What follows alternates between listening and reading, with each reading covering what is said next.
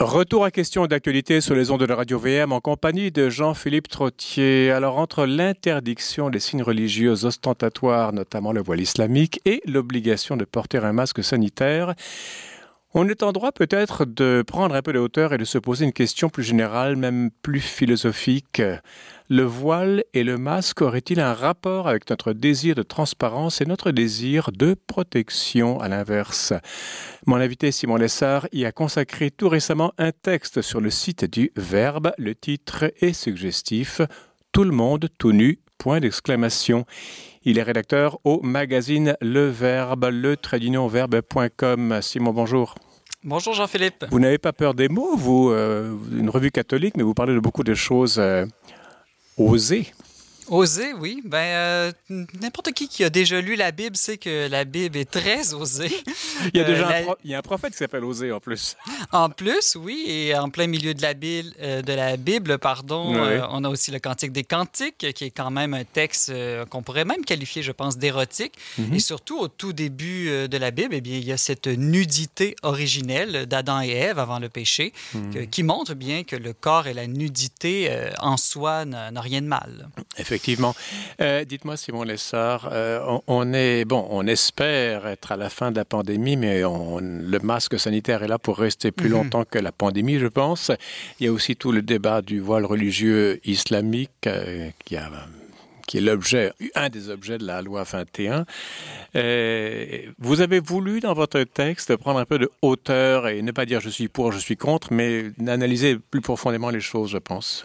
Bah, exactement, Jean-Philippe, et je pense que c'est un peu notre mission au magazine Le Verbe d'analyser les phénomènes socioculturels avec l'angle de la riche tradition chrétienne et pour sortir un peu de la mêlée. Hein. Donc, euh, il y a un climat un peu toxique, je trouve, lorsque dès qu'on se met à mentionner le voile, la loi 21 ou le masque, les mesures sanitaires, mmh. tout de suite, on veut classer les gens, euh, comme vous disiez, euh, êtes-vous pour ou êtes-vous contre? Souvent, c'est beaucoup plus complexe, ça peut dépendre des circonstances, tout est une question de proportion aussi. Mmh.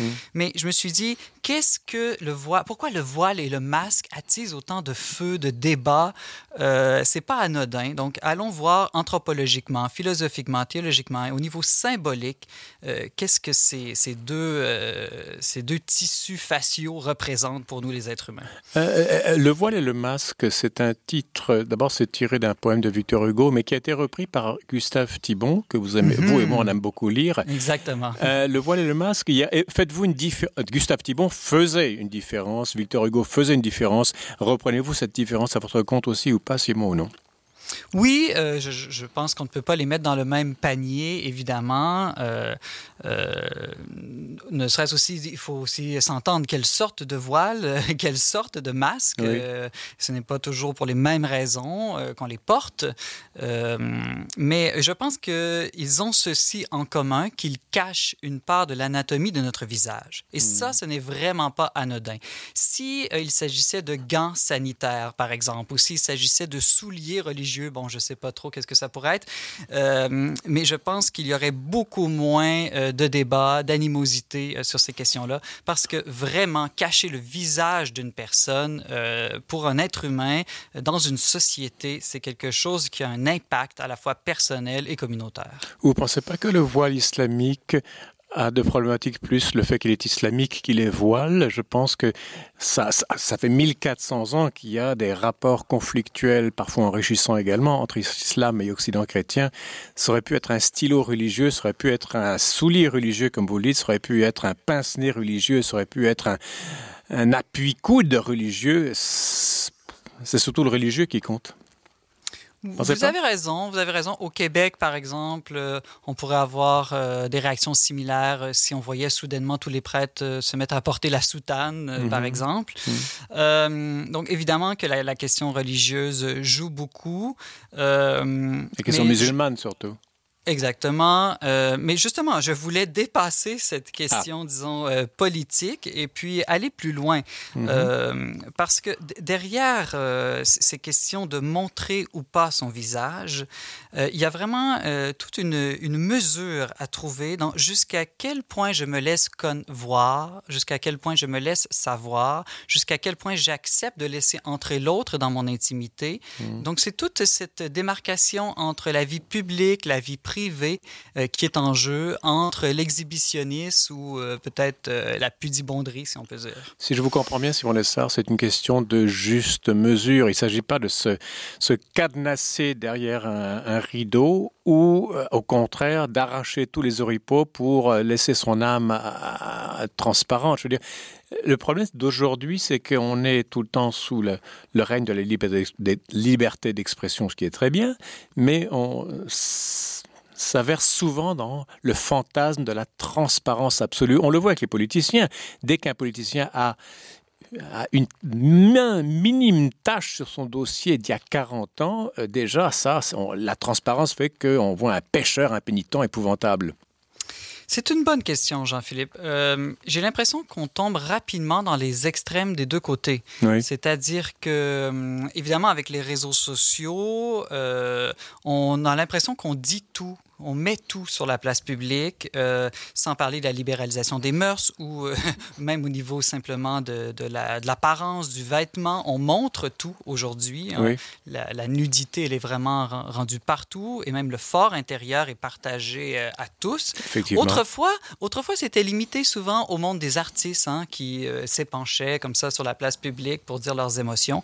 Maintenant, on peut dire que tout le monde, tout le monde fait ça, mais en même temps, on peut vraiment se poser la question est-ce qu'on est si transparent que ça? On le sait tous qu'on choisit quand même quelle photo on montre, quelle photo on ne montre pas, qu'est-ce qu'on dit, qu'est-ce qu'on tait. Euh, on est davantage, je pense, devenus des experts de l'image publique que des, des passionnés de la transparence et de l'authenticité. Donc on trafique la transparence, si vous voulez. On va choisir la vérité qui convient on va, on va la choisir. Et il y a une raison profonde pour laquelle on va la choisir, je pense, et c'est là, je pense, la source de ma réflexion, c'est mm-hmm. notre peur d'être rejeté. On, a tous ce besoin d'être approuvé, d'être aimé, euh, ce, besoin de communion avec les autres, et on a vraiment peur que si on émet une image ou une idée qui déplaît, eh bien, ce que ça, ça, ça nous exclut euh, de la communion avec les autres. Et, donc, je pense que c'est cette peur qui motive beaucoup de ce que l'on cache ou de ce que l'on montre. Faites-vous un rapport, euh, comment dirais-je, une relation avec... Euh, on parle du voile et du masque aujourd'hui. Adam et Ève découvrent, ont qu'ils étaient nus et se couvrir parce qu'ils avaient honte. Mhm. Euh, on parle du voile et du masque, c'est le visage, mais il y a aussi le sexe. Je veux dire, euh, il y a des parties intimes là aussi qu'on alors, on a envie de les montrer, on a envie de les cacher. Encore une fois, il y a une question de proportion, non? Oui, et, vous savez, dans, dans, la Bible, souvent, lorsqu'il y est question de nudité, nous, modernes, tout de suite, on pense sexualité. Voilà. Mais chez les anciens, particulièrement dans la, mentalité hébraïque, la nudité était davantage liée à la honte, au sentiment de honte. Donc, euh, et c'est pour ça que après le péché, euh, l'homme et la femme ont honte d'avoir euh, manqué de confiance à Dieu, d'avoir désobéi à Dieu.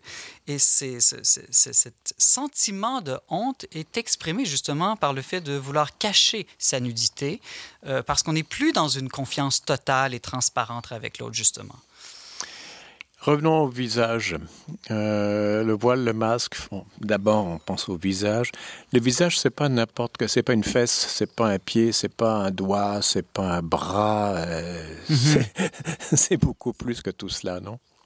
Oui. C'est la tête. Euh, c'est la tête. Et pour l'homme, c'est l'expression de ses émotions. Hein. Euh, on le voit avec les, les emojis, ces émoticônes aujourd'hui, hein, tous ces petits bonhommes jaunes qui expriment toute les, la palette des émotions possibles. Mhm. C'est aussi le lieu des sens euh, et c'est le lieu de l'intelligence, d'une certaine manière, et de la volonté. Par la bouche, par les oreilles, c'est là qu'on entre en, en communication proprement humaine avec les autres, avec le monde extérieur. C'est par le visage que notre pensée et nos désirs, nos, volontés peuvent s'exprimer.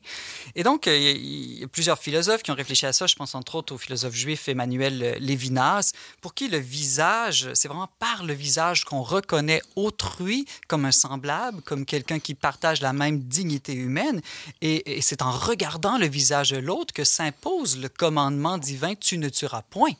Et d'ailleurs, c'est connu que la plupart des, des, bourreaux ou des abuseurs en tout genre, le plus souvent, ne regardent pas le visage de leur victime parce que c'est insoutenable de traiter un autre être humain comme quelque chose de jetable, de méprisable, si on le, regarde dans les yeux. Mais justement, si vous lui mettez un masque ou un voile, ça permet d'anonymiser, si j'ose dire, le vis-à-vis. -vis. Un visage, disait Emmanuel Lévinas, ben vous, vous responsabilise parce que ça pose un autre absolu devant vous. Et donc, vous ne pouvez pas cracher au visage de l'autre. C'est parce qu'il est, c'est une autre, un autre visage de la divinité. Euh, si vous le voilez ou vous le masquez, ça vous donne libre cours, enfin, carte blanche pour faire n'importe quoi, non?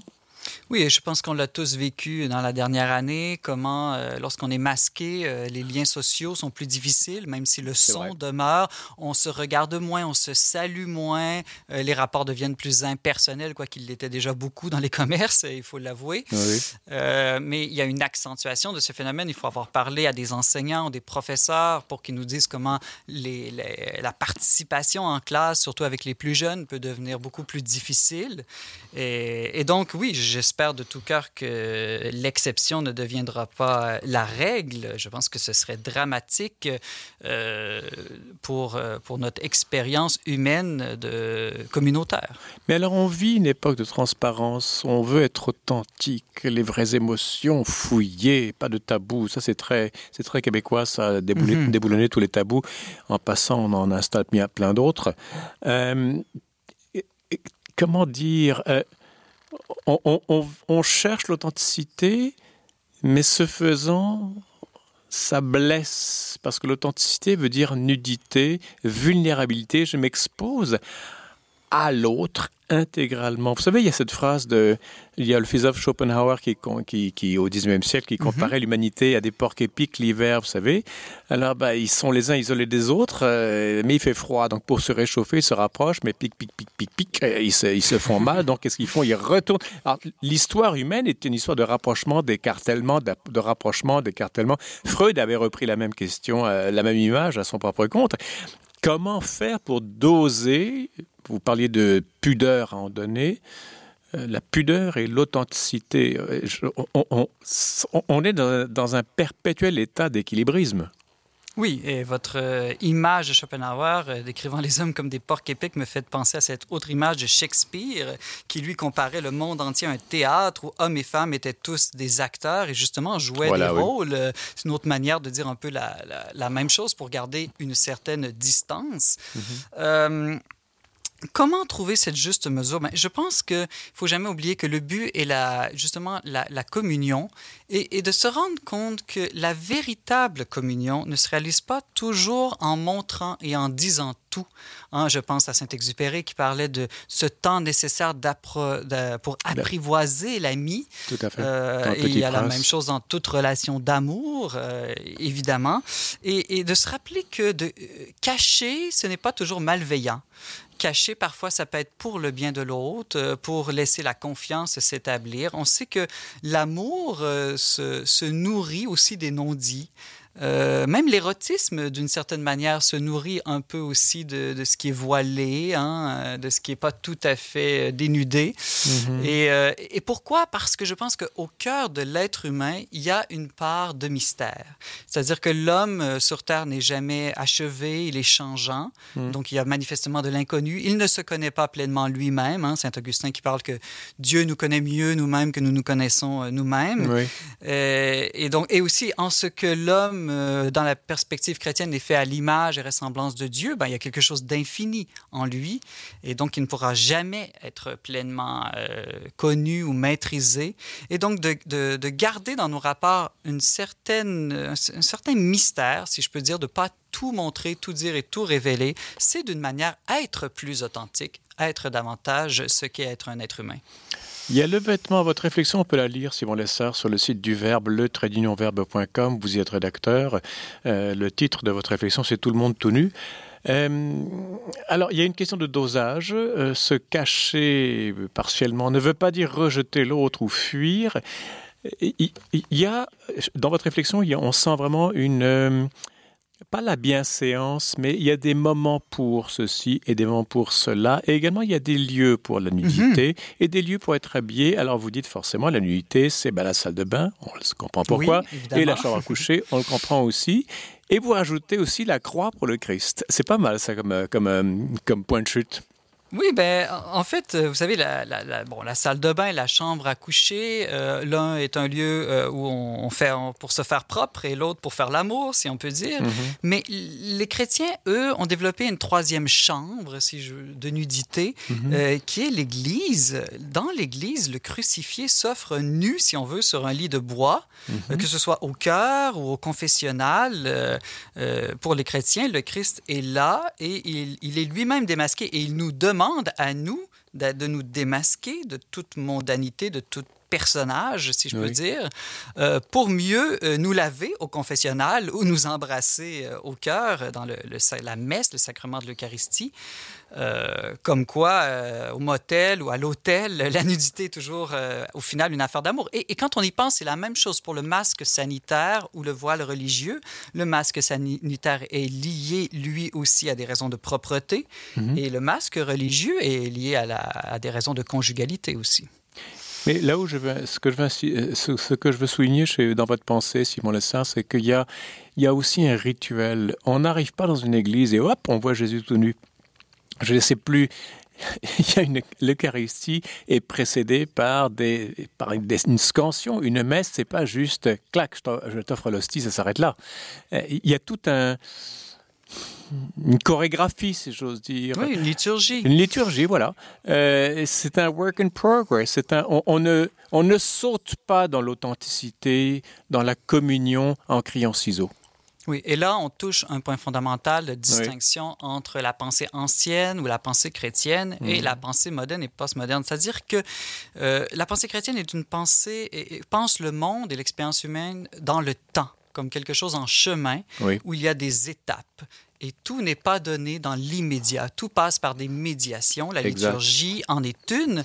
Euh, alors que euh, notre monde hyper connecté, hyper technologique, euh, est, un monde qui voudrait être dans l'instantanéité, une sorte de culte de l'immédiat, quelque chose d'un peu enfantin à vouloir que nos désirs se réalisent toujours dans l'instant présent. Mm-hmm. et, et c'est peut-être ça qu'il faut retrouver. Donc, arrêter de vouloir opposer tout dire ou rien dire, tout montrer ou rien montrer mais retrouver ce sens des lieux et ce sens des étapes et du temps euh, où chaque chose euh, doit convenir. Vous savez, euh, je pense aussi qu'aujourd'hui, il y a une confusion très grande entre les espaces publics et les espaces privés. Absolument, oui. On le voit bon, par les réseaux sociaux, entre autres. Et, et, je pense que c'est aussi pour ça qu'il y a une réaction violente, que ce soit à l'imposition du masque ou l'interdiction du voile dans certains lieux ou situations, parce qu'en quelque sorte, c'est réaffirmer une distinction qu'on avait oubliée entre le privé et le public, ou même, pour aller plus entre l'espace ou les temps sacrés, l'espace et les temps profanes. Où mettez-vous, Simon Lessard, là je deviens philosophe plutôt que théologien, la liberté individuelle ou comment il y a une scansion du temps, il y a une scansion, il il, est convenable de faire ceci à ce moment-là, puis il y a un lieu pour ceci ou pour cela. On ne peut pas mêler public privé, authenticité, euh, politesse, courtoisie, voire un peu hypocrisie. la liberté humaine qui est là la signature de Dieu dans notre cœur, mhm. euh, comment est-ce qu'elle peut s'y orienter, se retrouver dans tout ça? Là, vous me ramenez sur le terrain politique, si je peux dire, mais quand même anthropologique, parce que comme vous l'homme, l'homme est homme en tant qu'il est intelligent, volontaire et donc libre, est à l'image de Dieu. Euh, et, et, tous ces débats autour du masque et, du voile, euh, oui, de fait, euh, tendent à opposer liberté individuelle et bien collectif, bien commun. Et, donc, on va dire, ben, porter le voile dans telle circonstance blesse le bien de la société ou de la culture, ou, ne pas porter ou ne pas porter le masque blesse, blesse le, le, bien sanitaire commun, si je peux dire. Mm-hmm. mais il y a une fausse opposition, encore là une fois, comme si liberté individuelle est bien commun s'opposait. Alors qu'en réalité, euh, la liberté individuelle, lorsqu'elle est bien vécue, permet justement aux individus de s'exprimer, d'être eux-mêmes. Et c'est là un des plus grands biens pour la société que de permettre cette diversité. Alors, je trouve ça très étonnant qu'à l'ère de MeToo et à l'ère du culte de la diversité LGBTQ, euh, le primat du consentement, on est vraiment à l'ère où on dit c'est le consentement qui compte avant tout, mhm. on exalte la différence, mais on en vient à penser paradoxalement que la liberté individuelle est un danger pour la société, alors qu'au contraire, euh, la, le consentement et la diversité va s'exprimer par la liberté individuelle. Votre réflexion, on peut la retrouver sur le Vous en êtes euh, le rédacteur, donc rédacteur du magazine Le Verbe, donc www.le Simon Lessard. Le titre pour les intéresser, Tout le monde tout nu. Merci beaucoup Simon, à la prochaine. À la prochaine, Jean-Philippe. Voilà, c'est la fin de l'émission. Demain, demain, demain, on va parler de quoi? On va parler de, oui, du décès de Alain Baudot, homme de culture et d'ouverture, et aussi la semaine politique québécoise et canadienne.